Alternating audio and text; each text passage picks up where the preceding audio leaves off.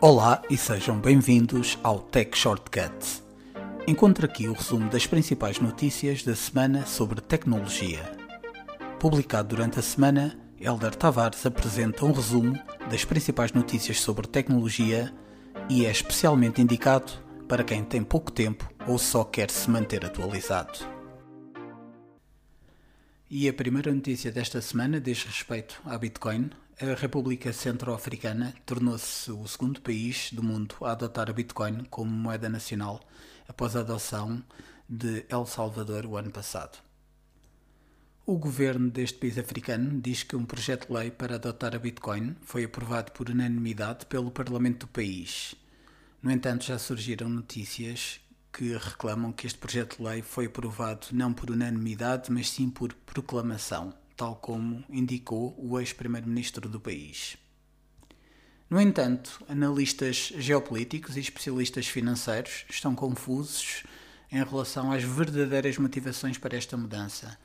É que este país africano continua a ser um dos países mais pobres do mundo e apenas 11% dos 4,8 milhões de habitantes têm acesso à internet. E outros dizem que, para além da corrupção sistémica que existe neste país, esta medida pode estar ligada ao relacionamento próximo com a Rússia. De facto, este país africano foi uma das poucas nações que optou por se abster de uma votação nas Nações Unidas que condenou a invasão da Ucrânia pela Rússia. Os planos de Elon Musk para ganhar dinheiro com o Twitter supostamente incluem cortes nos postos de emprego. Como parte do seu discurso para angariar fundos para adquirir o Twitter, Elon Musk aparentemente partilhou a ideia de que seriam necessários despedimentos no Twitter para melhorar os resultados, de acordo com um relatório que saiu na Bloomerang. O Washington Post informou que Elon Musk discutiu maneiras de tornar a empresa mais eficaz enquanto conversava com os banqueiros. No entanto, até agora a melhor maneira de percebermos mesmo o que ele pensa fazer em relação ao Twitter é o que ele descreveu e lermos as suas próprias palavras num comunicado de imprensa. A liberdade de expressão é a base de uma democracia em funcionamento e o Twitter é a praça da cidade digital onde são debatidos assuntos vitais para o futuro da humanidade. Também quero tornar o Twitter melhor do que nunca, aprimorando o produto com novos recursos, tornando os algoritmos de código aberto para aumentar a confiança, derrotando os bots de spam e autenticando todos os humanos. O Twitter tem um potencial tremendo. Eu estou ansioso para trabalhar com a empresa e com a comunidade que usa o Twitter para melhorar esse mesmo potencial. Esta notícia surge de uma conversa que foi tida de forma privada com os banqueiros. E Elon Musk até pode ter discutido maneiras de melhorar os resultados da empresa, mas publicamente ele eh, disse que não está interessado no Twitter pelo dinheiro. Esta não é uma maneira de ganhar dinheiro, disse Elon Musk no TED 2022, a 14 de abril. O meu objetivo é ter uma plataforma pública que seja extremamente confiável e amplamente inclusiva, e é extremamente importante para o futuro da civilização. Não me importo nem um pouco com a economia, disse Musk. A Apple registra o melhor trimestre de março de todos os tempos, com novos recordes para o iPhone e o Mac. Mesmo lidando com contínuas restrições de oferta e consumidores cautelosos com a inflação, a Apple divulgou hoje o melhor trimestre de março da sua história. A empresa registrou um aumento de 9% em relação ao mesmo trimestre do ano passado. A Apple estabeleceu recordes de receita no trimestre de março para as suas divisões iPhone, Mac, Wearables, Home e Accessories. Os vários serviços da Apple cresceram para um novo recorde de 825 milhões de assinantes e o Mac continua a crescer. Os últimos sete trimestres do Mac foram os sete melhores trimestres da história do Mac, disse o CEO da Apple, Tim Cook, à CNBC. Em janeiro, a empresa disse que antecipava que os desafios da sua cadeia de fornecedores iria diminuir um pouco durante o trimestre de março, mas com a China a realizar bloqueios rigorosos para limitar a propagação do Covid-19, os problemas eh, podem se tornar um pouco eh, maiores nos próximos meses. Além de novos produtos e softwares, a Apple continua a enfrentar desafios eh, em relação ao controle do seu ecossistema de software da App Store e do iPhone. A legislação da União Europeia pode forçar em breve a empresa a permitir o sideloading e lojas de software terceiros. Investigadores descobrem que a Amazon está a usar dados de voz do Alexa para direcionar anúncios.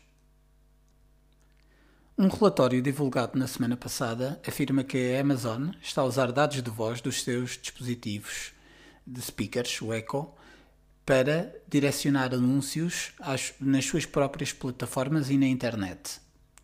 O relatório, que foi produzido por investigadores uh, ligados à Universidade de Washington, diz que as maneiras como a Amazon consegue fazer este direcionamento são inconsistentes com as suas políticas de privacidade.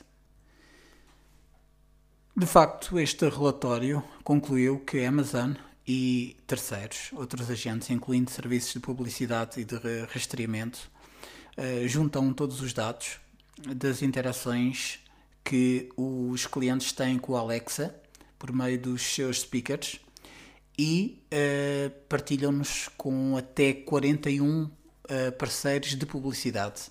Estes dados são usados para perceber quais são os gostos e interesses do utilizador e direcionar anúncios na plataforma e fora da plataforma, na internet, para estes mesmos clientes. Concluiu também que este tipo de dados é muito procurado por uh, empresas de publicidade que pagam até 30 vezes mais para este tipo de informação.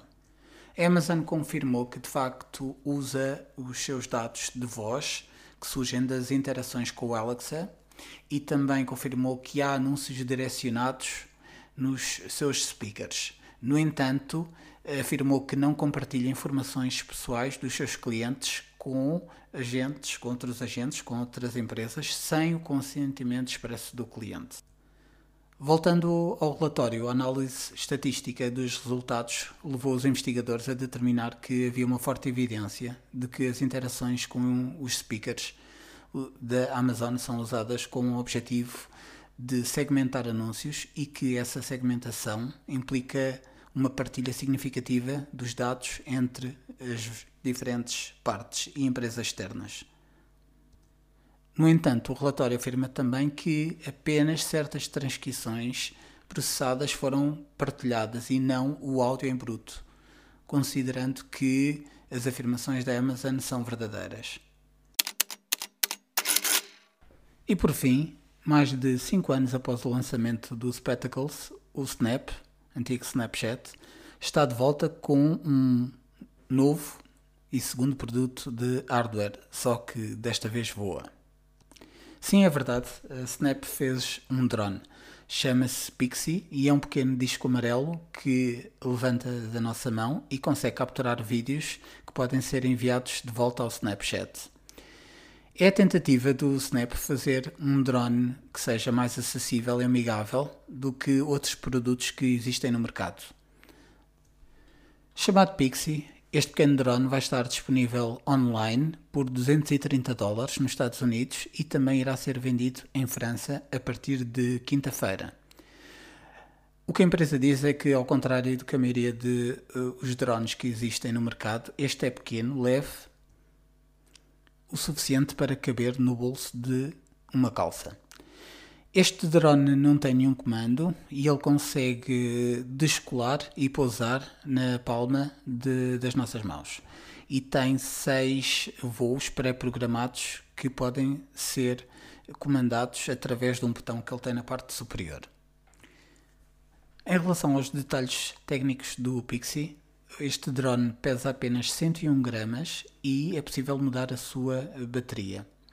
A Snap diz que Uma carga completa dará para 5 ou 8 voos que podem eh, variar aproximadamente entre 10 a 20 segundos cada um.